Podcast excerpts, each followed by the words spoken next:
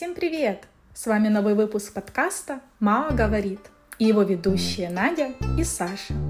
Мы живем в Китае, в городе Ханчжоу, родине Алибабы и местной силиконовой долине. В нашем подкасте мы рассказываем о современном Китае через призму людей здесь живущих. Всем привет! С вами сегодня подкаст а, «Мао говорит».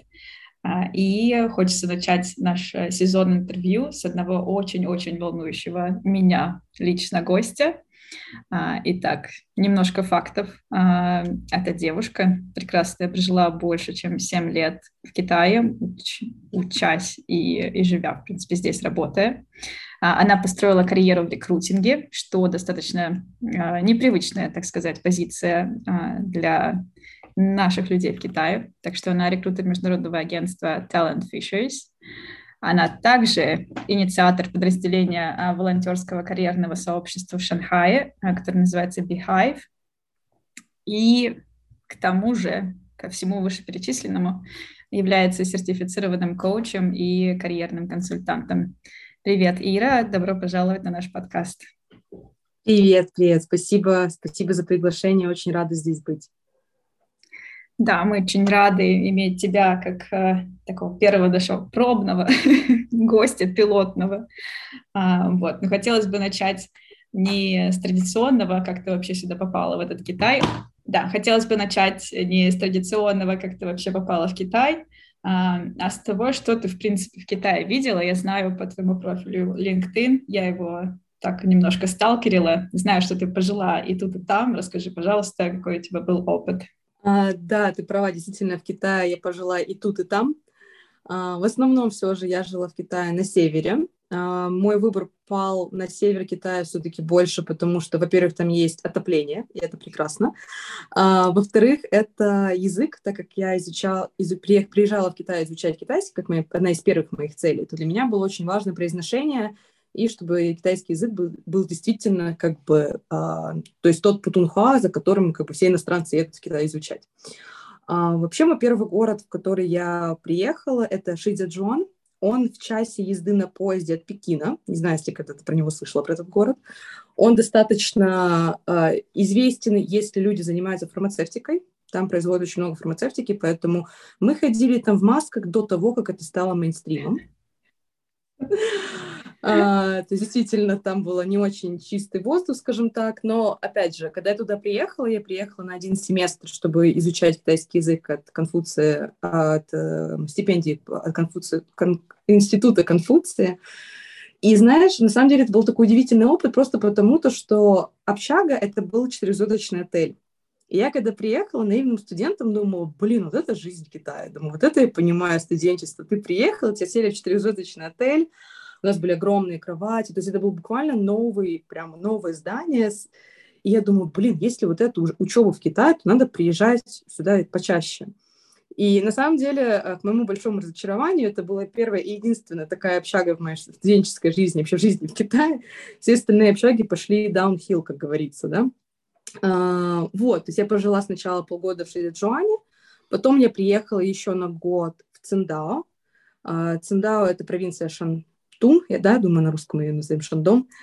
И это был просто тоже великолепный опыт, потому что Циндаун возле моря, и там очень mm. красиво, там много, морск... там много морепродуктов, а, там очень большое комьюнити а, иностранцев, что не всегда важно, но все равно как приятный бонус он, он есть, да.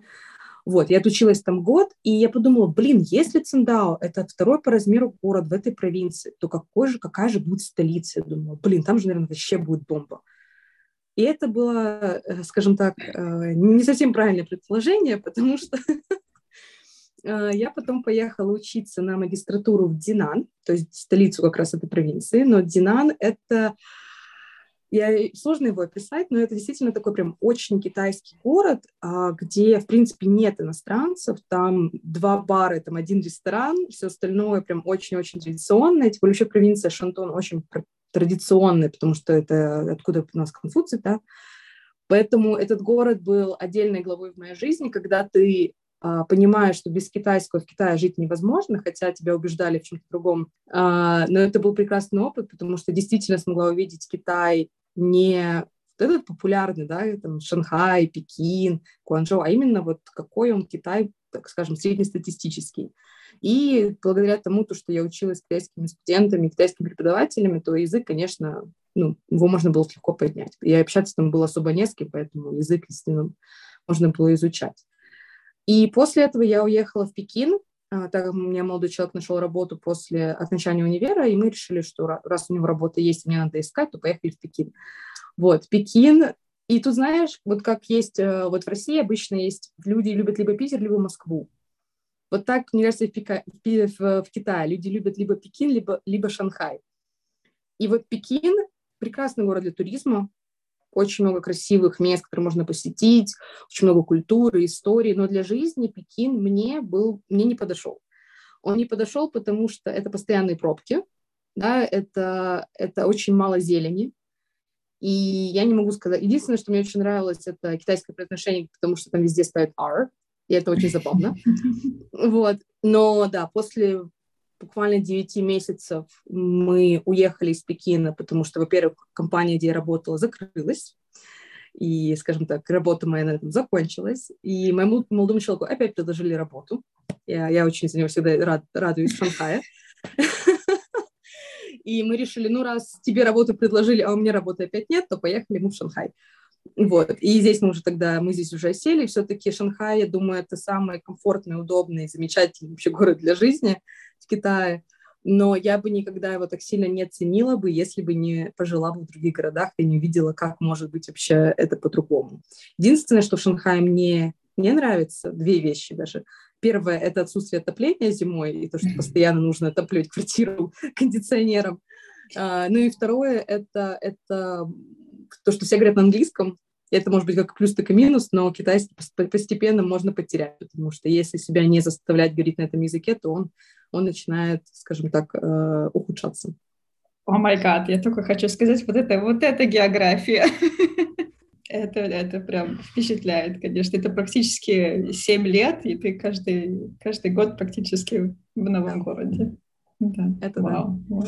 Ну вот ты, кстати, очень много говоришь про, кита... Э, про китайский язык. А, mm. И как раз-таки тоже ты упомянула, что это такой а, развернутый миф, от, ну, общепринятый миф о том, что там приедь в Китай, работай в Китае, не зная китайского языка. А, ну и, мне кажется, он очень поддерживается всеми образовательными работами, то есть в сфере образования это, в принципе, mm. зная английский язык, у тебя job secured, и, в принципе, все нормально. Но вот за пределами вот этого образовательного сектора Mm-hmm. Насколько с твоей точки зрения важен китайский язык и насколько он тебе помог? Потому что я знаю, у тебя очень хороший уровень э, шестой, если я не ошибаюсь. Да, у меня шестой HSK, у меня диплом был написан, и я защищала его на китайском, но, скажу честно, он, конечно, стал хуже, потому что, опять же, живя в Шанхае, не использовал так часто, как хотелось бы, он не на том уровне, которым бы хотелось. Отвечая на вопрос по поводу изучения китайского и насколько он нужен, релевантен, или вообще есть смысл ли его учить, я скажу так. Во-первых, зависит от того, а, какую работу, да, как бы ты, на какую работу ты планируешь. Потому что если человек планирует работать в китайской компании, то, ну, скорее всего, китайский тебе будет полезен хотя бы для того, чтобы общаться с коллегами. То есть элементарно, элементарно это, да. Если мы говорим про работу иностранца в иностранной компании, чьи услуги предоставляются для иностранцев в Китае, то английского или другого языка может быть вполне достаточно. Да? Но нужно понимать то, что на такие роли конкуренция будет много выше, потому что даже если мы смотрим на Шанхай, где все-таки живет, наверное, большая часть иностранцев, конечно, их очень много в других местах, но я бы сказала, а, в Шанхае, наверное, больше, чем в других местах, то конкуренция на такие работы, она намного выше. Плюс заметная тенденция. Во-первых, а, почти, по-моему, 80, больше 80% китайцев, которые учили за рубежом, возвращаются в Китай, и они привозят с собой что? Они привозят с собой знания английского языка. Mm-hmm. И тогда вступает вопрос, а зачем мне нанимать иностранца, который говорит только на английском своем языке, если могу нанять местного э, китайца, который говорит на иностранном языке, и у него есть как бы international mindset, потому что он поучился за рубежом. Поэтому китайский, и опять, тоже зависит от роли. И мы, когда, даже сейчас, когда я подбираю кандидата, в основном все-таки мы подбираем местных талантов, потому что с ними проще относительно документов, да, И тоже зависит от ролей. Если мы говорим про уровень, например, генеральный директор да, или там, финансовый директор, то есть высокие роли а, для иностранных компаний, незнание китайского может допускаться. То есть это может допускаться, потому что тут скорее важна коммуникация с главным офисом в стране, откуда эта компания – и это будет важнее, чем коммуникация, скажем так, здесь. Потому что в многих иностранных компаниях строят систему так, то, что у главного, главный менеджер может общаться с главным офисом, а под главным менеджером есть вот этот middle management, который говорит mm-hmm. на, на двух языках. И он, и этот, как бы вот этот, эта прослойка, скажем так, людей как раз закрывает вот эту потребность в языке. Но, скажу так, изучать китайский смысл в любом случае есть, потому что, например, моя прошлая работа. Меня мой начальник нанял. Я была э, единственной иностранкой в нашем коллективе, кроме него. Нет, нет, вру, у нас был еще один парень, но мы оба говорили на китайском. Он не принципиально не нанимал иностранцев, которые не говорят на китайском, хотя он сам иностранец. Потому что для него это принципиально. А в моей работе до этого, так как я в основном общалась с клиентами, которые были из иностранных компаний, использовала в основном английский, но часто было так, что нужно было китайский тоже. Поэтому здесь я считаю, что если ты живешь в Китае, вообще, в принципе, знание хоть какого-то базового китайского уже, во-первых, упрощает тебе жизнь, потому что ты становишься независимым, можешь в банк сам сходить, и в магазины, в больницу, тебе не нужно постоянно кого-то ждать и цепляться. А в работе это полезно, потому что все-таки понимание языка помогает и в общении с твоими коллегами, потому что язык очень много показывает относительно культуры, и вообще, в принципе, это преимущество. То есть все равно знание китайского языка будет расцениваться как преимущество у кандидатов, чем как бы, отсутствие этого языка. Ну, мне кажется, да, тоже со своей стороны добавлю, что у меня не шестой, вообще никогда не сдавала HSK, но я думаю, где-то на уровне трех-четырех, такая уверенная тройка, неуверенная четверка, но знание языка даже э, в том аспекте, что изучая язык и тратя на это время, ты как выказываешь знак уважения вот, к культуре и, в принципе, к принимающей стране, что а, там даже клиенты, там, ну, которые говорят на китайском, они такие, о, ну, то есть сразу другое отношение, сразу как-то это все меняется, ты как бы отвоевываешь кусочек сердечка. Да, конечно. Другой, у другой партии. Да, нам проще доверять тем, кто говорит на нашем языке, и это действуют вообще на всех, и на китайцев тоже. То есть они, они такие же люди, как и мы, поэтому... И с коллегами даже вот а, сейчас на работе у нас, ну, основной язык это английский на работе, но при этом мы, когда есть возможность, я говорю с, с коллегами на китайском, и они этому рады, то есть они могут спокойно говорить со мной на английском, но им приятнее, и они это ценят, для них это очень важно, и я думаю, это один из прекрасных способов, как можно наладить отношения с своими коллегами. Да, да, да. Ну, даже, собственно, одна, одна из, э, один из резонов, почему этот подкаст на русском, потому что у нас есть шанс поговорить на языке, на котором мы особо не говорим, живя в Китае. Согласна. Сразу очень, очень тепло становится. Ну, в общем-то, продолжая тему языка, как говорится, оппоненты, которые все время против всего, они скажут тебе, а, ну вот, чем человек иностранец, который худо-бедно знает китайский и ну, средненько знает английский, чем он выгоднее того, ну, того же китайца, который поучился за рубежом и вернулся обратно, потому что у этого китайца уже будет э, native level Chinese и а, ну, разговорный английский. Какие другие скиллы а, помогают, в принципе, а, кандидатам и помогли тебе при, при найме на работу и жизни здесь. Что, что mm-hmm. ты думаешь еще отличает, ну, грубо говоря, иностранцев от, от китайцев? Хороший вопрос, на самом деле. Я, я думаю, здесь есть несколько моментов. То есть э, есть, ну, во-первых, надо говорить про mindset, да, то есть как бы насколько бы мы мы все равно отличаемся от китайцев, это нормально, да, даже сколько бы мы здесь не, не жили, все равно мы привозим свою культуру и свою какую-то особенность. Но дело в том, то, что когда мы говорим про поиск работы, то здесь на это нужно смотреть, что компании нужно. Да? То есть я вообще отношусь к поиску работы как к продажам. Компания mm-hmm. продает возможность работать у себя, да, то есть почему они, они предлагают всякие там плюшки, не плюшки, бенефиты, какие-то условия, который кандидат да, покупает своим временем, да, и нахождение там, и получает за это какие-то деньги, да. То же самое с кандидатом. Кандидат продает свои навыки и скиллы. И вопрос, чем я могу а, выигрывать, через, когда я конкурирую с такими кандидатами, смотря на какие роли.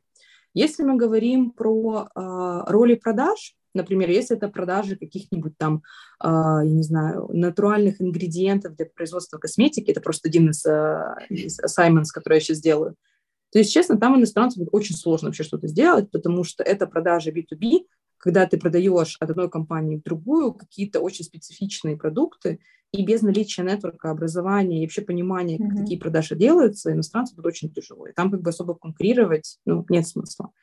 Я вижу роль иностранцев в двух таких больше каких-то пространствах. Их может быть, конечно, больше, но, например, когда иностранец помогает китайской компании взаимодействовать с внешним миром. Да, то есть когда он находится в Китае, он может общаться с местным офисом и помогает им выходить на внешний рынок. То есть, например, там Citrip. Да, у Citrip есть иностранные сотрудники, которые помогают развивать маркетинг и помогают завоевывать кусок какого-то рынка вне Китая. И там иностранцы им нужнее, потому что они знают, как работает внешний мир, но они находятся здесь, они понимают, что хотят китайцы. То есть это выступает такой некий мост между тем, что здесь, и тем, что там. То же самое с иностранцами, которые здесь, и кому-то извне, компаниями, не знаю, еще кому-то нужно сюда зайти и как-то со всем этим справиться.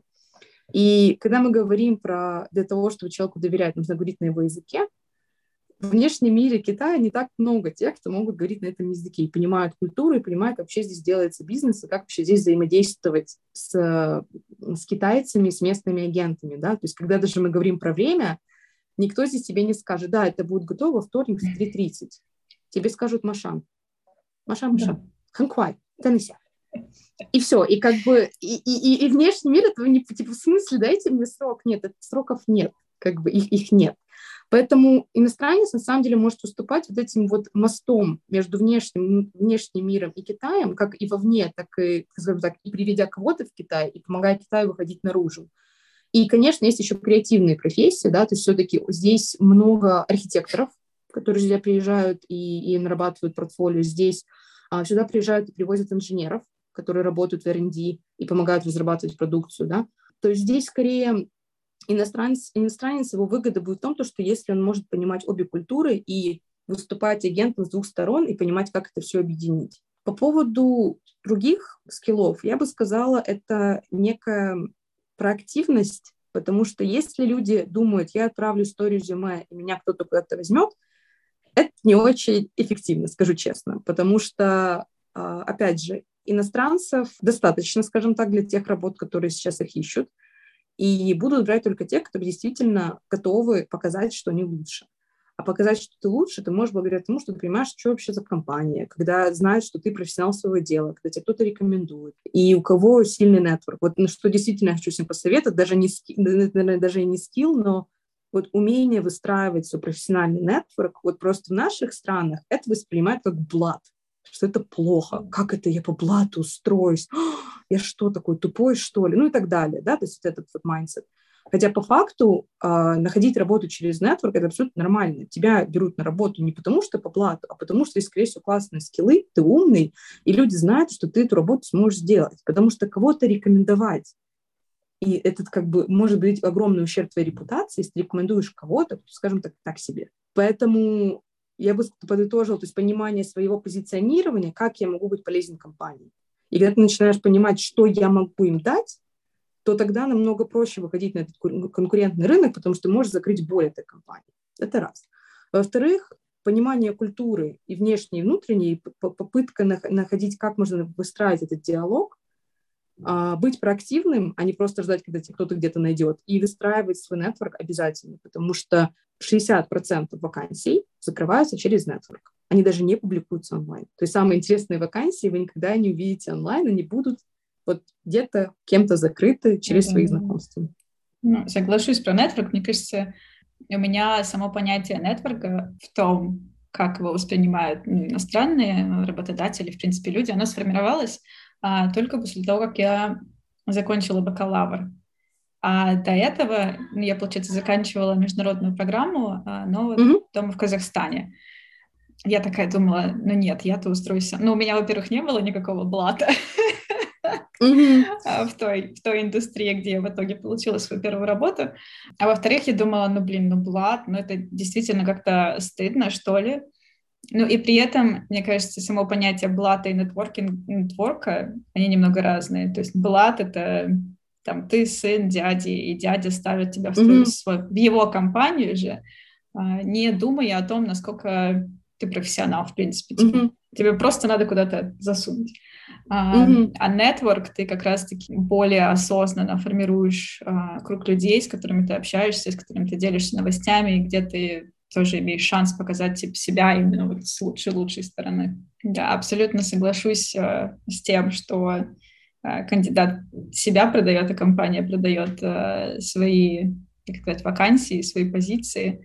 И как раз-таки, мне кажется, очень удобный момент, а, чтобы перейти на следующую тему, а именно твое mm-hmm. сообщество Beehive. А, было ли это одним из а, твоих, так сказать, advantages, одним из твоих преимуществ перед остальными кандидатами? Инициировала ли ты его вот с таким заделом, что это поможет мне в моей карьере? Ну и вообще расскажи про Beehive, что это такое и то, mm-hmm. что он делает. Beehive я познакомилась, когда я еще жила в Пекине. А, что такое Beehive? Beehive — это комьюнити, да, то есть это сообщество, цель которого направлена на помощь и предоставление э, возможностей для студентов и молодых специалистов.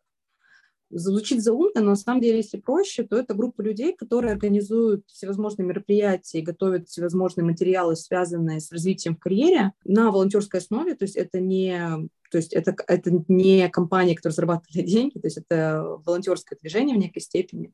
Она была, она была организована в Пекине двумя киприотами, которые учились тогда в университете и поняли то, что они не понимают, как им искать работу в Китае. То есть нет никакого четкого вообще руководства, понятия, что нужно делать, как действительно выделяться среди других кандидатов. И они начали организовывать разные мероприятия, основанные в основном для, на софт-скиллы, да, то есть там самопрезентация или там методы продаж или еще какие-то темы, которые помогали бы э, людям, э, скажем так, выделяться среди других кандидатов. При этом у сообщества еще была такая идея, то, что мы все, ну, все мы приезжаем с разных стран, да, и у каждой страны есть своя определенная, скажем так, свой определенный имидж, свой определенный бренд. У каких-то стран бренд, скажем так, лучше, чем у других. Это не вина людей, в какой-то степени может быть, но если смотреть в общей степени, да, ты, когда ты а, приезжаешь в Китай, ты ищешь работу, и ты, например, подаешься в немецкую компанию, и подается человек из этой страны, подаешься ты, то есть большой шанс, что предпочту человека из своей страны. И это неплохо, это, ну как сказать, это, это очень тонкая линия, где начинается предпочтение по национальности, а есть предпочтение по скиллам, и это очень тонкая линия, которую, линия, которую сложно разделить. И поэтому у Beehive была идея помогать людям из разных стран. То есть это не только, то есть, естественно, кто-то, если придет из Европы или из США к нам на мероприятие, мы их не выгоним. Но у нас были волонтеры из Непала, из Алжира, из России, из Казахстана, на самом деле. То есть это была комьюнити людей, которые понимают то, что просто найти работу у нас, скорее всего, не получится. И нам, нам надо будет делать в 5, 6, 10 раз надо быть лучше для того, чтобы нас заметили, потому что есть другие кандидаты, у которых есть преимущества, которых у нас нет. Да, это несправедливо, мы можем это обсуждать много-много раз, но, но как бы это ничего не решит до тех пор, пока мы не начнем действовать. И для меня это было таким открытием, что вообще есть такие мероприятия. Я посетила, по-моему, два или три мероприятия от Бихай в Пекине. Мне безумно понравилось, что они делают, мне безумно понравился посыл, что они действительно Вместо того, чтобы ныть, что вот так несправедливо, там никто не знает, где находится Кипр в Китае. Ну, на самом деле, как бы с Россией, Казахстаном еще окей, нас как-то, ну, мы как-то недалеко, они еще это понимают, да, но когда ты говоришь Алжирия, для них это как бы огромный, может быть, вопрос, а где это? Опять же, не для всех, но это, это бывает. И я настолько загорелась вот этой идеей поддерживать друг друга, скажем так, и развиваться, что я сказала одному из организаторов этого сообщества, давайте делать это в Шанхае потому что я уезжала, говорю, давайте открывать вообще это все дело в Шанхае. И была ли у меня мысль о выгоде, что вот я благодаря этому куда-то там продвинусь? Естественно, нет. Просто для меня это было настолько, эта идея настолько у меня загорелась, настолько для меня откликнулась, потому что тогда у меня закрылась как раз компания. И интересный момент, я сходила на одно из этих мероприятий, и оно было про нетворкинг и как вообще а, его развивать. И после этого мероприятия я пошла на один из, мероп... на, на один из ивентов и познакомилась с своим будущим начальником. И пообщавшись с ним буквально 30 минут, он мне, он мне назначил интервью и получил свою прошлую работу. Поэтому для меня это, эта организация, это больше как такой, я даже не знаю, как это объяснить. Знаешь, когда вот что-то с тобой сконнектится, такой, да, это оно. Да. То есть мы настолько с ними сошлись по ценностям, что я подумала, я не могу просто взять и уехать и ничего с этим сообществом не сделать. Это немножко пробегает. По поводу, какой дал он мне, скажем так, адвантаж, да, или какое что-то дал моей карьере, ну, во-первых, э, я приехала в Шанхай, здесь никого не знала, и мне повезло, что один из наших волонтеров, Лукшан, э, он был здесь. Вот. И мы с ним вместе начали а, планировать мероприятия, их организовывать. И настал ковид. И можно было, конечно, расстроиться, что как бы комьюнити, которая основана на офлайн мероприятиях во время ковида, что мы будем сейчас здесь делать, и прикрыть общую лавочку, мы решили организовать все онлайн. И в итоге в прошлом году мы организовали около 14 мероприятий из более тысячи участников. Два из этих мероприятий были офлайн, и это было безумно круто, это было безумно интересно. И в плане карьеры для меня это был опыт. Во-первых, я расширила свой нетворк, потому что все спикеры, которых я приглашала, это безумно интересные, крутые люди, которые согласились нам помочь на как бы, безвозмездной какой-то основе. Во-вторых, я научилась презентовать идею и предлагать людям коллаборации, не основываясь на то, что только мне надо, но и как, какая выгода будет для них. В-третьих, э, я сама очень много чему научилась, потому что я посещала все эти мероприятия и смогла узнать самую интересную и полезную информацию от этих спикеров. И я поборола страх публичных выступлений, потому что на каждом мероприятии мне нужно было презентовать Бихай, и мне нужно было публично выступать. И поэтому, на самом деле, да, он дал мне очень много, он дал мне возможность, у меня было, у меня и сейчас есть два волонтера, которыми я руковожу, то есть у меня была возможность пробовать себя в роли руководителя, и мне еще надо учиться и учиться нет, нет предела совершенству. Поэтому не могу сказать, что это все строилось изначально, что вот сейчас я открою какой-нибудь тут комьюнити и, короче, буду... Так это не работает. На самом деле, если пытаться э, специально выстраивать какие-то для себя вот эти вот полезные какие-то штуки для карьеры, скорее всего, оно так, будет, оно так не будет работать, оно просто не будет искренним. Ну, кстати, вот хотела вернуться а, к... Ну, ты просто mm-hmm. говоришь, что вот я пришла и предложила этим основателям а, сделать новый бранч в Шанхае, и они такие согласились, и вы такие поехали. Ну вот реально все mm-hmm. так просто. Знаешь, ну, вот в этом, в это, это очень забавно, на самом деле, чаще всего мы очень много думаем, что все будет сложно, тяжело и непросто, но мы никогда не спрашиваем. Если бы я даже не спросила, я никогда бы не узнала. Конечно, у них было сомнение. Конечно, они не знали, что это за такая непонятная девушка пришла на два мероприятия и решила тут что-то бранч начать открывать. Но я им объяснила, почему для меня это важно. Я объяснила, что я ничего не буду терять, если мы попробуем, что я... И как бы мы попробовали, у нас получилось, и почему бы и нет? Ну, как бы... А почему бы и нет? То есть здесь как бы нет ничего такого сверхъестественного. И одна из моих самых любимых цитат, которую я всегда говорю, что opportunities don't happen, we create them. И как бы мы, мы всегда создаем сами себе возможности. И просто, ну, самое худшее, что бы они сделали, они, бы мне отказали. Ну, а почему бы им отказывать, если я вот готова помогать им расширять их же комьюнити? Почему бы и нет? Ну да, правильная мысль про то, что в нашей голове все намного страшнее, чем, чем оно есть на самом деле. лучшее, что могло произойти, они просто сказали бы мне нет. Даже, знаешь, вот все вот те люди, которых я звала выступить бесплатно, потому что мы не брали деньги за билеты обычно, все было а, действительно бесплатно, всего пару людей мне отказало, ну, ну ладно, это их право. Mm-hmm. То есть как бы относиться к этому спокойнее. Самое худшее, что может произойти, люди просто скажут нет. То есть ты останешься с тем же, с чем ты и начал. Ну, у нас тоже, кстати, потому что я состою в команде Shop Community, мы угу. сообщество для девушек, э, которые хотят развиваться профессионально. У нас тоже был этот сдвиг, когда а, грянул ковид, и, получается, половина сообщества улетела и не, и не вернулись, а другая mm-hmm. половина, ну, в принципе, здесь это было по разным городам, а, и мы тоже как раз-таки переводили все в онлайн, э, и интересно, скажу я, интересный опыт, но, да, ничем, ничем не заменимый. Ну и да, мы уже выяснили, что как бы делать это все ради какой-то высшей карьерной цели а, не имеет смысла, потому что действительно это, особенно если это волонтер, волонтерство, это очень много работы. Это прям организовать ивент, пригласить спикера, сделать промоушены, сделать дизайны. А, у нас еще в Шап, у нас достаточно активные были социальные сети в один момент, и вот это вот еще все там надо mm-hmm. организовать и как-то заменеджить, и чтобы контент был, и чтобы фоточки были, и тебе за это не платят, это, конечно, нужно любить это дело.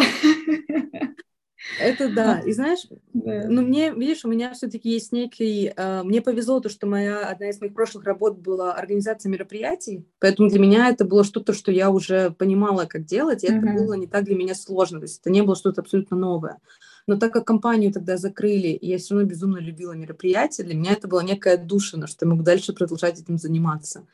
Но знаешь, я вот так бы сказала, все-таки можно рассматривать волонтерство для целей каких-то карьерных, но если рассматривать это больше как участник, например, а, человек хочет перейти в ивент-организацию, да, но у него вообще нет опыта в ивентах. Хотя бы начав и попробовав себя в волонтерстве в ивентах, понять, а это мое или не мое. То есть волонтерство дает прекрасный способ попробовать себя в чем-то и понять, а это мне вообще подходит или не подходит. То есть у нас так были волонтеры-студенты, которые писали для нас текст. Они могли попробовать копирайтинг, для меня или не для меня. Потому что волонтерство, потому что часто люди, когда хотят сменить карьеру, они такие, вот, я научился программировать, теперь я хочу быть суперкодером, э, суперпрограммистом. А на самом деле это может быть просто соцхобби. Поэтому участвовать в волонтерстве, во-первых, почему полезно, ты можешь пробовать свои скиллы и смотреть, это то или не то. У нас были волонтеры, которые приходили для того, чтобы э, говорить и практиковать публичные выступления. Это тоже прекрасная возможность, чтобы это попробовать для своих, там, для своих карьерных других целей. Нет ничего плохого в том, что иметь какую-то такую карьерную, а, объективную цель, что я хочу получить это волонтерство, это полезно, потому что тогда есть больше мотивации этим заниматься. Для меня это скорее больше было какое-то, какая-то отдушина именно того, что я могу дальше делать ивенты, это круто. Но, во-вторых, это, опять же, нетворк. То есть, когда ты знакомишься с людьми в волонтерских организациях, то есть это не про деньги, да, это не про какие-то скиллы, то есть это действительно за помощь людям и за какие-то общие ценности, которые вы разделяете. И вот этот нетворк, он обычно самый ценный, потому что вы с, люди, с людьми объединяетесь на чем-то более, таком, более высоком уровне. Uh-huh. И вы готовы тратить свое время и силы на что-то, что вы видите ценность даже без оплаты. Вот. Поэтому, особенно для тех, кто планирует переезжать в другие страны, в другие города, когда они говорят, вот, а где мне искать друзей? Вот, пойди на Soup Kitchen, или сходи еще в какой-то вообще, или пойди убираться в парк, по-любому будут производить какие-то такие activities, и ты найдешь людей, с которыми ты можешь общаться. То есть это один из самых прекрасных способов вообще начать знакомство, когда ты в новом городе. Да, да, соглашусь. Как все мы в Китае, в какой-то момент кто-то из нас оказывается в городе, где нас да, никого. И mm-hmm. тогда, да, ивенты, ивенты очень помогают. Ну и все-таки, как э, рекрутер, скажи мне, вот это вот, вот эта вот строчка волонтерства в CV, в резюме, а, насколько она помогает. Я понимаю, понимаю дело с, со студентами, с, со свежими graduates, потому что тогда на фоне того, что у тебя, в принципе, нет никакого рабочего опыта, а, иметь хотя бы вот это вот волонтерство уже показывает там, о, ну окей, ты там ивенты поорганизовывал, ты там то поделал, это поделал. Ну, а вот если это уже такой состоявшийся э, профессионал, насколько mm-hmm. это строка волонтерства и что ты там что-то делаешь в свободное время а, важна для, для рекрутеров. Ну, например, еще будет классно, если можно сказать, что для китайских рекрутеров и для рекрутеров иностран, ну вот в иностранные компании. Ну смотри, все, что мы начнем с такого момента по поводу вообще самого резюме. Да? Резюме — это сборка фактов про кандидата, и эти факты должны быть релевантны на ту позицию, которую он подается. То есть резюме — это не история жизни человека. То есть не все опыты и все, что ты когда-то делал в своей жизни, есть смысл вкладывать в свое резюме. Я как-то видела резюме девушки на 12 страниц, я до сих пор плохо, когда я это вспоминаю. Я родилась. Там, ну, почти, понимаешь? И там девушки, она, она подавалась на работу бизнес-девелопмент, по-моему, в финансовой сфере она искала работу, и при этом у нее было 12 страниц резюме, и там были работы типа преподаватель йоги part-time, там, выгульщик собаки. Я такая, насколько это релевантно бизнес-девелопменту? Да если там контракты заключала, пока собаку выводила, это прикольно, но тогда об этом надо написать. Поэтому Отвечая на вопрос строчка в резюме про волонтерство, волонтерство нужна, не нужна, дает ли она какие-то плюсы, опять, зависит, куда ты подаешься. Если ты инженер а, и создаешь, я не знаю, компьютеры, то твое волонтерство, возможно, вообще не интересно, но не имеет никакой ценности. Если ты работаешь как, например, опять же, sales, но при этом у тебя есть волонтерство, где ты работал с людьми, и у тебя и ты организовал какие-то мероприятия, это говорит о том, что ты очень sociable, ты можешь а, как бы объединять людей вместе, значит, ты, наверное, у тебя хороший высокий эмоциональный интеллект и так далее. И это важно для этой профессии, это, это, это имеет место быть. Если мы возьмем врачей, например, там Doctors Without Borders, да, если я не ошибаюсь, это врачи, когда они путешествуют в, в, mm. в, в разные страны, да, и помогают. Для них это, это прям престижно это указывать. Поэтому, во-первых, зависит, куда вы подаете, куда человек подается, насколько это, конкретно это волонтерство релевантно для этой позиции, потому что я, например, указывала свое волонтерство, а, где я организовывала мероприятие в Питере, когда подавалась на работу на ивент-менеджера, потому что у меня не было тогда опыта, и это был один из таких вещей, который могла показать, что у меня хоть что-то там где-то есть. Для китайских рекрутеров здесь тоже такой сложный момент, потому что они, опять же, будут смотреть на релевантность кандидата. Если у тебя опыт, да, насколько ты вообще подходишь по критериям, которые поставил заказчик, и скажу честно, заказчик обычно не ставит критерий, у человека должно быть волонтерство. Но здесь вот в чем есть момент. Рекрутер тоже человек. И если, например, я занимаюсь волонтерством, и я вижу, что человек занимался волонтерством, даже на, на подсознательном уровне, как бы я человек, я не могу, я, я, возможно, этого человека я подумаю, о, прикольно, какой он молодец, да. Опять-таки, это так же, как люди, когда пишут хобби, да, то есть почему люди вообще пишут хобби в своем резюме? Для того, чтобы, возможно, это совпадет с хобби, с хобби рекрутера или HR. Это тоже как один из уровней, чтобы с кем-то сконнектиться. Поэтому, если волонтерство релевантно, то его можно указывать. Если вы уже, у вас там 10-15 лет опыта, и куда вы подаетесь, вообще никак не соотносится с вашим волонтерством, и у вас есть другие интересные достижения, вещи, которые можете указать в своем резюме, это имеет больше места быть. А, волонтерство можно указывать в оправдательном письме, если, опять же, это имеет, как бы, это релевантно для позиции, и у себя в LinkedIn. Потому что, скажу маленький секрет, при наличии волонтерства в LinkedIn есть такая скажем так, легенда неподтвержденная, что оно помогает вводить страницу выше. Поэтому, да-да-да. А, по-моему, оно у меня не вписано, надо вот. сориентироваться, да. Ну, ну, вообще отлично. Мне очень нравится наше интервью. Ну и коли у меня тут рекрутер, то грех не спросить, а, какие вообще качества, ну вот в 2000, такие топ-10 качеств которые самые mm-hmm. востребованные в 2021 году среди компаний, среди рекрутеров, скиллы, качества. Например, никто, наверное, уже не, не пишет там в требованиях, чтобы был professional Microsoft Office user, потому что ну, все как бы уже сколько можно. Так что вот, что сейчас писать?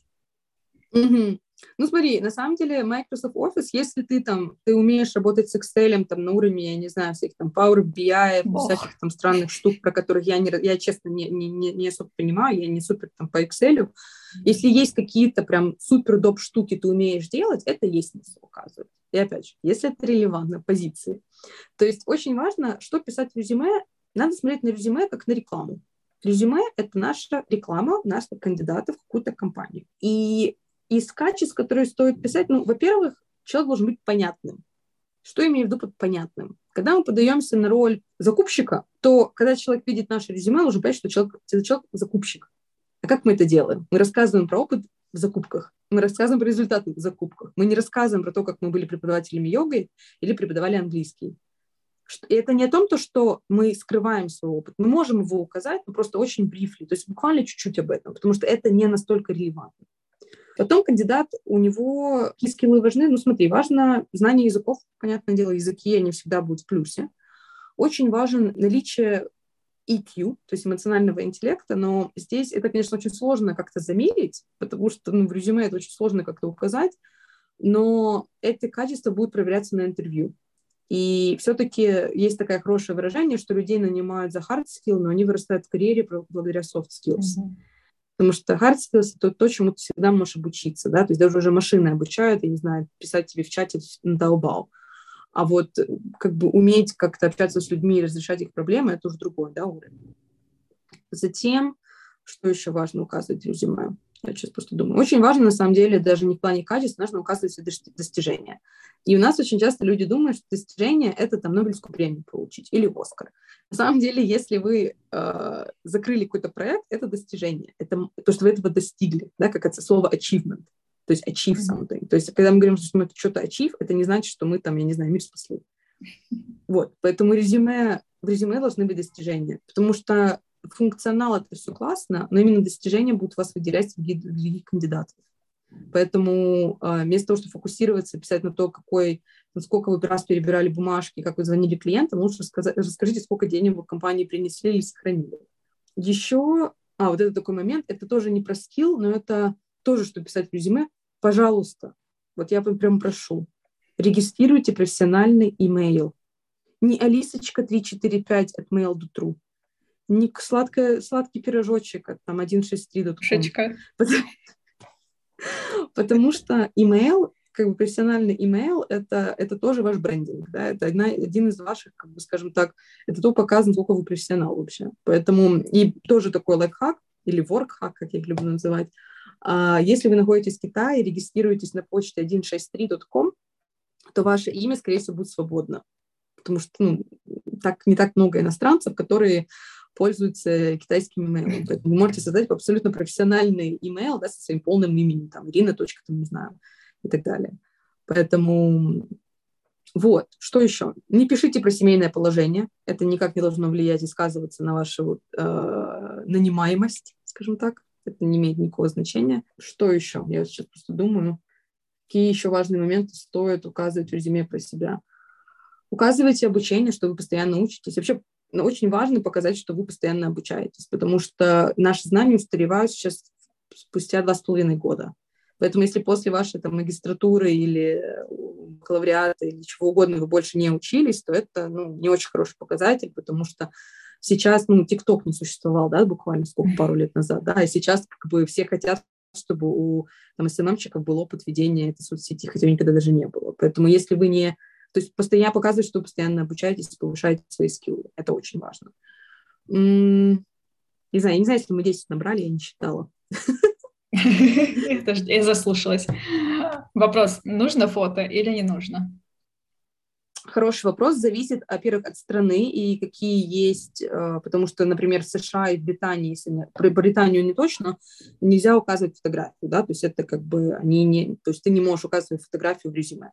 Но это тоже смешной момент, потому что твое имя потом рекрутер может спокойно пробить на LinkedIn и посмотреть, как ты там выглядишь. Но это, это, это как бы лазейка в такой системе, она достаточно забавна.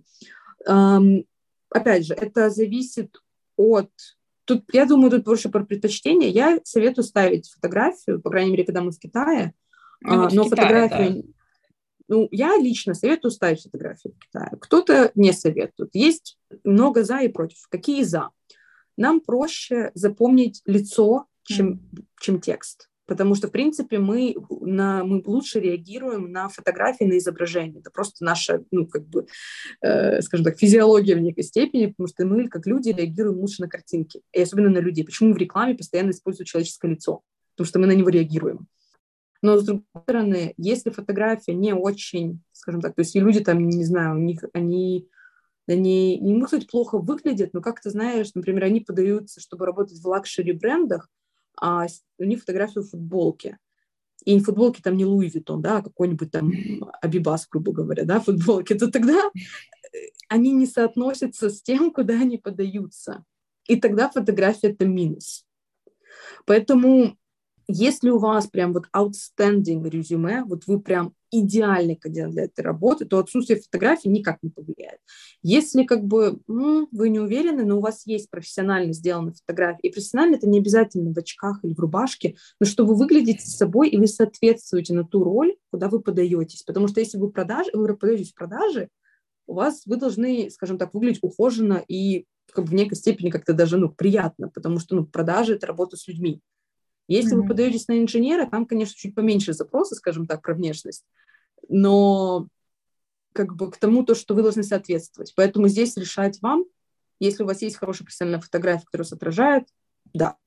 Если нет, вы не хотите запариваться, то нет. Ну да, но не то, что у тебя нет фотографий, и резюме просто летит в, нет. в ведро. Нет, у, у многих, даже вот я скажу, вот э, так как я в основном делаю подбор по местным кандидатам, у них не у всех есть фотография. Mm-hmm. И, в принципе, это не, не принципиально, просто их сложнее запоминать, так скажу честно. Когда есть фотография, то ты запоминаешь просто человека намного быстрее. Ну, тогда следующий вопрос э, для всех будущих карьеристов. Где, где, где искать работу в Китае? Потому что есть очень много сайтов, которые как бы устраивают вроде как тебя а, в китайские компании, но при этом ты никогда не получаешь от них а, ответов. Поэтому что, mm-hmm. LinkedIn, сайты, сайты компаний, Network, понятно, Network мы, конечно, номер один, mm-hmm. топ, все. А, ну вот следующее, да. если у тебя нет нетворка, то где это найти? Угу. Ну смотри, я на самом деле, кстати, недавно писала про это пост. А, я выделяю четыре способа поиска работы. Это через подачу онлайн, это через ярмарки вакансий, это через LinkedIn и через Network. Если мы говорим про подачу онлайн, как раз про то, что ты говорила, ты отправляешь, а потом нет ответа и привета, то здесь нужно, во-первых, смотреть мы где подаемся, мы где размещаемся. То есть в Китае есть платформы типа Liapin, 51 Jobs и так далее. То есть есть именно такие платформы, где можно разместить свое резюме. Но как рекрутер могу сказать, что на этих площадках чаще ищут китайцы, не иностранцы. А, просто по логике вещей, потому что, ну, и там есть смысл разместить свое резюме, то есть вполне, в этом нет ничего криминального, плюс это бесплатно. А, для, если не ошибаюсь, для кандидатов должно быть бесплатно. Поэтому а, разместить на свое резюме смысл есть, но ждать, что после того, как я поместил фотографию там, а, свое резюме там, мне сразу будут звонить, это, ну, нет, так это не работает. Вы должны либо активно подаваться и искать. И на самом деле лучший способ вообще, чтобы подать свое резюме онлайн, это подавать его кому, какому-то конкретному человеку на почту. То есть не так, что вы отправили его на почту компании, и вы никогда больше ни, о таком никогда ничего не слышали, а именно конкретному человеку на его email, на его email, потому что тогда у него как-то есть больше ответственности за то, чтобы вам ответить.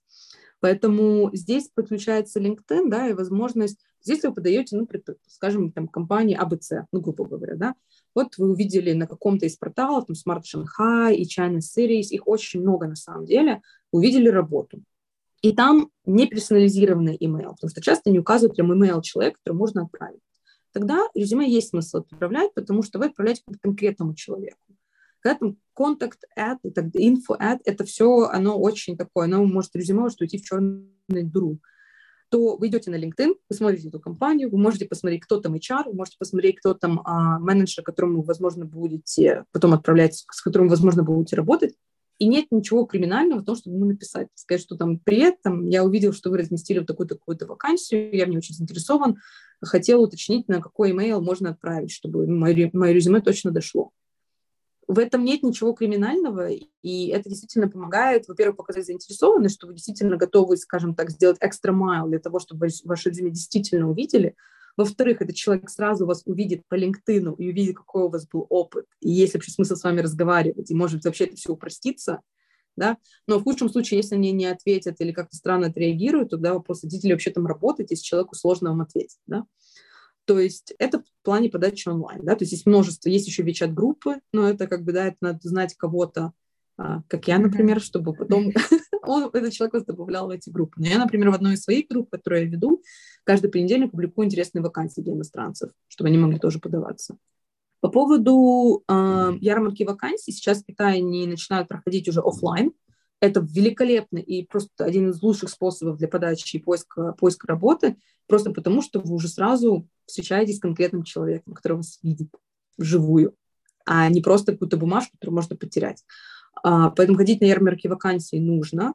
И, опять же, бегать не по всем компаниям, которые там, а выбирать те, которые для вас максимально интересны. И LinkedIn, здесь LinkedIn, вопрос в том, как его использовать. То есть кто-то просто подается через Easy Apply. И так вот у меня одна из подруг только что там, она получила офер, да, от компании, подавать через Easy Apply. Но просто подаваться через Easy Apply, это как бы тоже класть яйца в одну корзину. Например, свою нынешнюю работу я нашла, я написала фаундеру компании, что вот я, так, я такая классная, хочу у вас работать. И, мы, и он мне назначил интервью. То есть как бы LinkedIn можно использовать по-разному, поэтому не только смотреть, какие есть вакансии, какие есть работы, но и, и как бы общаться напрямую с теми людьми, которые, собственно, и ищут этих людей. И один из тоже воркхаков, который а, озвучил Мариан, я не знаю, если ты его знаешь, из Вихасла, mm-hmm. что а, многие люди, которые нанимают сотрудников, у себя в LinkedIn пишут hiring. И в LinkedIn, когда ты вбиваешь в поисковике hiring, и по городу, где ты вообще хочешь искать работу, ты можешь найти людей, которые ищут сотрудников, и писать им напрямую. Вот, вот это хорошо. Вот, ну, ну, конечно, у нас... network. Да, да, да, network. Go Network. Э, пара вопросов из аудитории у нас есть, и потом мы перейдем э, к самому интересному. Mm-hmm. Вопрос номер один. Если есть только опыт центральной, а, ну, работ, работы, опыт работы в Центральной Азии, то, имея этот опыт, насколько эффективно можно податься в Китае без китайского языка? Ну и насколько, насколько этот опыт будет релевантен в, в Китае? Хороший вопрос. Здесь скорее как опыт работы конкретно в чем, да, потому что здесь очень такое общее понимание, потому что люди приезжают и без опыта работы в Китае, но все равно могут найти здесь работу. Здесь вопрос о том, что вы конкретно хотите найти no. в Китае, что конкретно вы хотите тут делать, да, то есть, то есть если опыт работы есть, хоть, хоть какой-то, то есть вы что-то умеете делать, то посмотреть, как это можно а, перестроить под то, что нужно Китаю. То есть, если, например, там человек работал в логистике, или, не знаю, он работал секретарем, то посмотреть, какие из этих возможностей можно применить здесь. Я не думаю, что надо так сильно цепляться от того, в какой стране у меня опыт. Здесь скорее смотреть, как мой опыт я могу применить в этой, я могу применить в Китае и как он будет им полезен. Uh-huh, uh-huh. Ну, то есть, например, у нас а, случай, маркетинг-менеджер работал в России пять лет, uh-huh. там было у него несколько повышений, и ну, то ли жизнь занесла, то ли, ну, вот как-то хочется в Китай. Опять же, с позиции рекрутера, насколько опыт Центральной Азии, потому что он достаточно, ну, нишевый, если мы говорим. Это, в принципе, немного китайских компаний, которые работают на этот регион, и, в принципе, mm-hmm. департаменты не такие большие. При этом это не настолько универсально, как если бы ты там был в Европе или в Америке, ну, мне кажется, в глазах э, ком- самих компаний. Здесь, Насколько, знаешь, как, как повернуть свой опыт, чтобы он оказался актуальным? Ну, видишь, здесь, э, если мы говорим про маркетинг, да, то здесь тогда вопрос о маркетинге человек, он будет на что делать, на, как, на какие страны. То есть, опять же, можно искать э, компании, которые хотят работать с этим рынком. Они же есть, Китай не маленькая страна, по-любому есть какие-то компании, которым будет интересно работать на этот рынок, рынок и как раз наличие опыта э, в маркетинге конкретно там, на Центральную Азию – а, может помочь, чтобы получить эту работу. Здесь, видишь, это, знаешь, такой единорог в вакууме сейчас, потому что для каждого человека с его особенностью будет разный подход, как это сделать, потому что, может быть, вообще человек поменяет карьеру, может, человек вообще пойдет учиться, изучать китайский язык и параллельно, да, там, а, заниматься каким-то а, работой, например, на другой какой-то рынок. То есть тут, тут очень сложно сказать, как, как это повернуть, это будет зависеть от конкретной вакансии, да, потому что маркетинг-менеджер, маркетинг-менеджер где? В агентстве, маркетинг-менеджер в маленькой компании, маркетинг-менеджер в огромной компании. Это у всех будет разный маркетинг-менеджер. И для каждой компании у них будет какой-то свой определенный запрос. Как это повернуть? Ну, во-первых, посмотреть, что они вообще хотят под JD. И вот есть один хороший, одно хорошее упражнение, как понять, подхожу я на компанию, в компанию или нет. Берешь два маркера и сначала выделяешь все, что у тебя есть, одним маркером, а потом все, чего у тебя нет. И если все, что у тебя есть, хотя бы превышает 60%, а, то можно подаваться. И опять же, если мы делаем какой-то карьерный поворот, переезжая в другую страну просто так, ну это тоже звучит как-то так. То есть человек, скорее всего, осознанно понимает, что я хочу переехать в Китай, и он всегда может к этому подготовиться. Либо изучать, изучав язык, либо начиная выстраивать какие-то контакты. И понимать, а мне вообще... Вот это, знаешь, такой тоже момент. У меня была клиентка буквально недавно. И она уволилась с работы и хотела искать работу в Китае. И я спрашиваю, а вот ты что вообще по жизни потом хочешь делать? Знаешь, так что по жизни-то вообще? Ты кто? Такая, «Ну, я вообще хочу, ну да, знаете, такая, я вообще хочу вернуться домой и работать оттуда, там, с Китаем. Я такая, а зачем тебе здесь тогда быть? И в итоге мы с ней поработали буквально пару сессий, я помогла ей с ее резюме, помогла там с остальными моментами. И она говорит, знаешь, я так подумала, ты права, зачем мне здесь оставаться, если я могу делать то же самое просто дома? Зачем мне оставаться в Китае? И вот просто понимать то, что Китай – это просто одна, одно из мест, где свою карьеру можно развивать. Но есть множество возможностей, множество мест, которые могут помочь получить ту карьеру, к которой мы хотим идти. И страна – это больше как средство, чем цель. Mm-hmm. И об этом просто не, не надо забывать. Ну, и, видимо, примерно так проходят твои консультации. Я, мы так плавно, очень плавно переходим к следующей теме, а, потому что я знаю, что ты фриланс, можно говорить, что ты фрилансишь как э, карьерный консультант? Ну, можно, может, да. Работа есть, есть фриланс. Да, есть работа, есть, да, есть, есть много работ. Да. Так вот, твоя пятая работа – это карьерный консультант. А, расскажи примерно, как это проходит. Как я это понимаю, что а, вот да, есть это гипотетический единорог э, в вакууме, когда человек говорит, вот, я хочу ехать, э, не знаю, в Китай. Mm-hmm. И он приходит, ну, он понимает, что во-первых, нужна виза, чтобы туда поехать, значит, нужно либо найти работу, либо выйти замуж. Ну, и примерно на этом моменте он приходит к тебе, да, и спрашивает, как, как можно адаптировать резюме, как найти работу, вот все эти вопросы.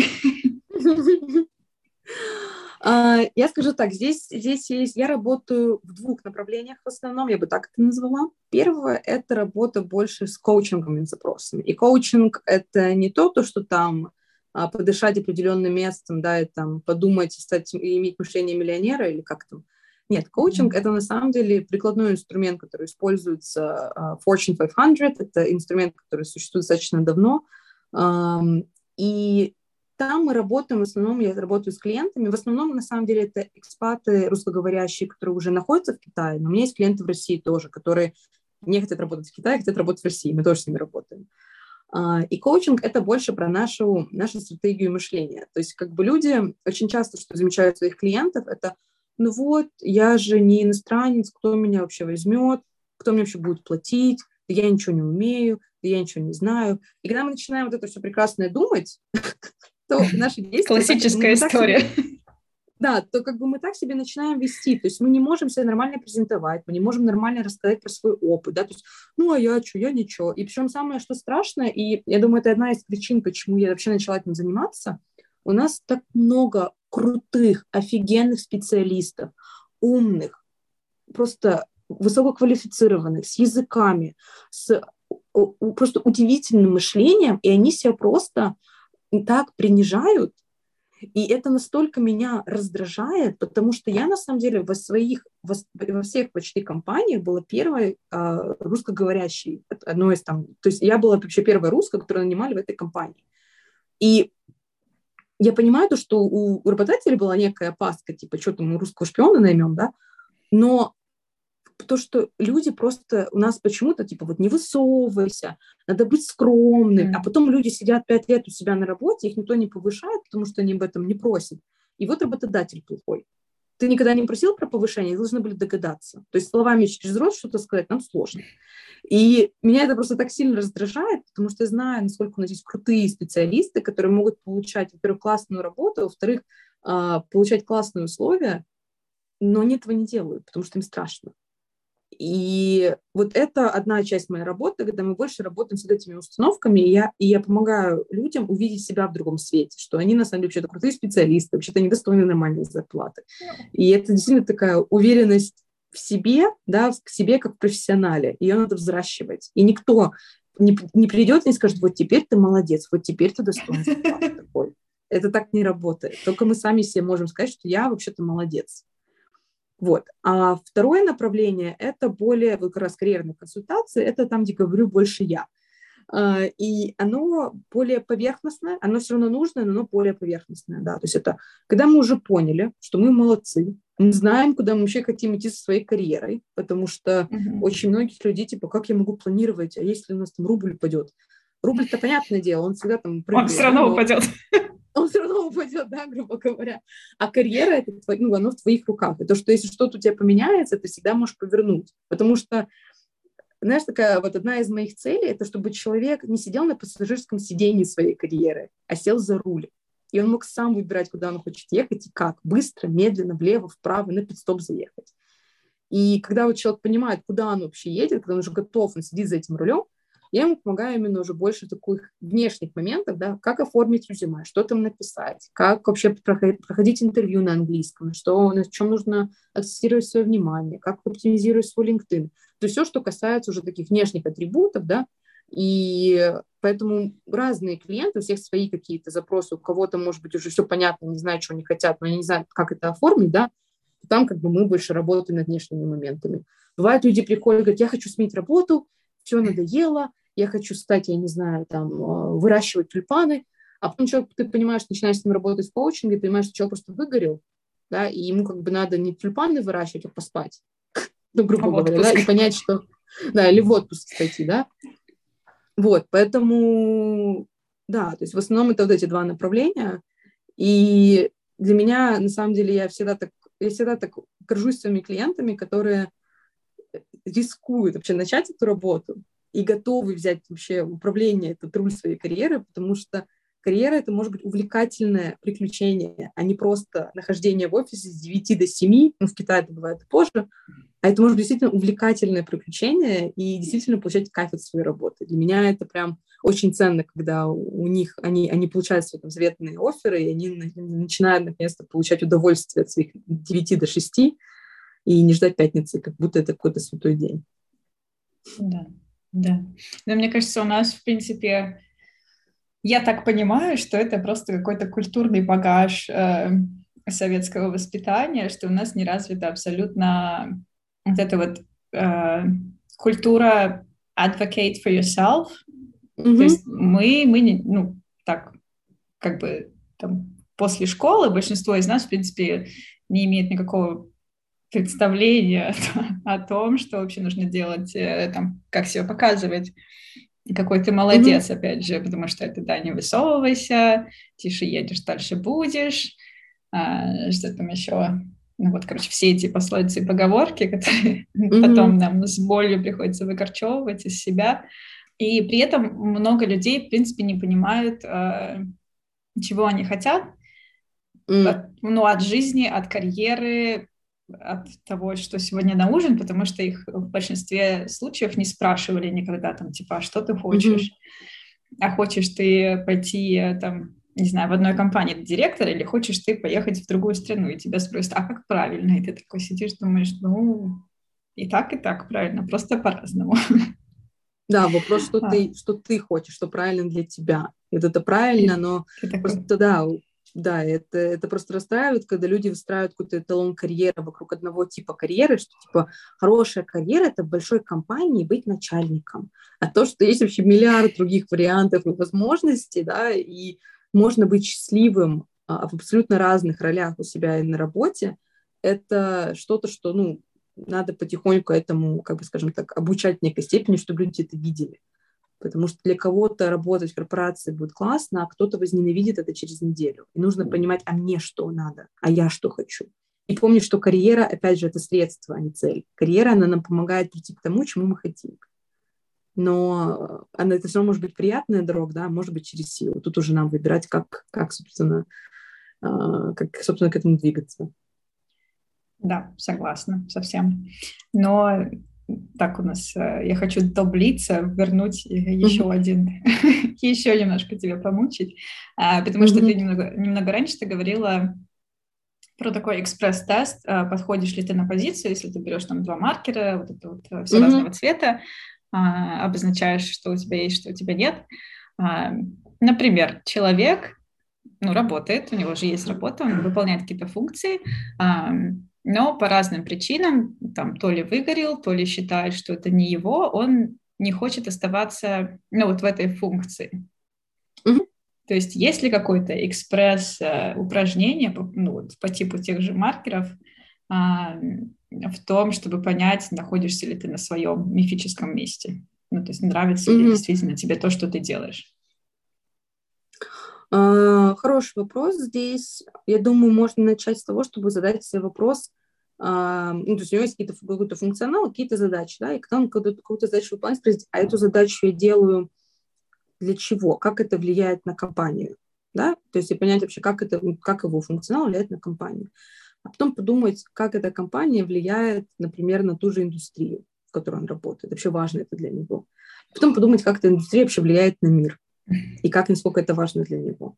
Потому что в конечном итоге мы все равно пытаемся работать там, где наши ценности соотносятся с ценностями компании, да, и есть какой-то смысл в том, что мы делаем, да, то есть для кого-то это про, э, для про кого-то это, не знаю, про помощь людям, у кого-то это про какие-то инновации, то есть у нас у всех разные ценности, и понять, насколько я хочу не хочу этим заниматься, то есть понять, на, посмотреть на более большую квартиру, да, квартиру, картину, и квартиру тоже, да, если большая квартира, то это вообще идеально. А, то есть, как, ну, говорят, start with why, да, и понять, а я здесь вообще выполняю то, что я хочу, а что я хочу. То есть, я думаю, первое – это понять, насколько моя работа влияет на что-то большее, и посмотреть, где-то там внутри что-то зажигается или нет.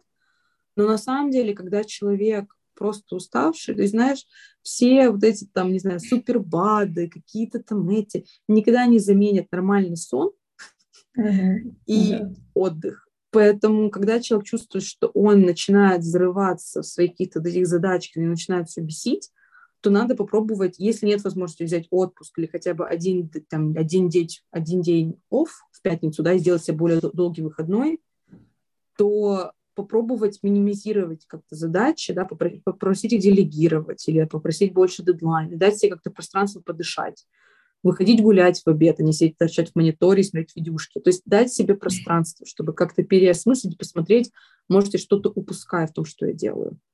Потому что часто, когда мы а, выгораем, это, боже, это не всегда про индустрию, про работу. Это может просто, что мы взяли слишком на себя много, и потом у нас начинается такая ненависть к тому, что мы делаем, хотя проблема не в деятельности, а в том, что мы взяли слишком много на себя, и нам нужно просто немного отдыха. Отличный совет. На этом, да, на, на этом отправимся в экзистенциальное путешествие в один конец. Ну, вообще, спасибо. Мне кажется, это супер полезное интервью. Тут было очень много каких-то полезных штук, которые потом можно применять даже. я буду применять, хотя я только перед собой ответственна. А, ну и хотелось бы закончить э, наш выпуск блицем. А, то есть mm-hmm. у меня есть тут а, пять или-или, mm-hmm. поэтому тебе нужно будет выбрать. Это достаточно просто, там не будет карьера или семья. В общем, все, все достаточно повседневно. А, все о Китае и, короче, в общем, Шандон или Шанхай? Шанхай. Шанхай или Пекин? Шанхай. Лакин или Старбакс? О, хороший вопрос. Для кофе или для чего-то другого? Можно не то, не для то? Кофе, для кофе. Не то. А что тогда? Ну, матча. Я очень люблю матчу из, из, из, из Старбакса, а в Лакине она не очень. А мне, но при этом не нравится кофе в Старбаксе, но в Лакине она тоже не очень, но, то, но можно попить иногда. А, ага. Ладно, следующий. Лапша или рис? Лапша. Ну и последний. Сидеть в Китае вот в ковидные времена или путешествовать? Сидеть в Китае. Спасибо большое, было супер приятно э, поболтать, особенно на такую насущную тему, как карьера. В общем, желаю тебе э, всего самого отличного. И спасибо, да, спасибо за участие. Я спасибо большое, спасибо, что пригласила, мне было очень приятно, надеюсь, это будет полезно для слушателей. Не забывайте делиться понравившимися выпусками в соцсетях и пишите отзывы на iTunes или где вы слушаете наш подкаст. Нам, как молодому и еще маленькому проекту, это будет очень приятно. Если хотите узнать больше о Китае, подписывайтесь на наш Инстаграм или Patreon. Там вы получите эксклюзивные материалы. Все ссылки в описании. До скорой встречи в следующем выпуске. Пока!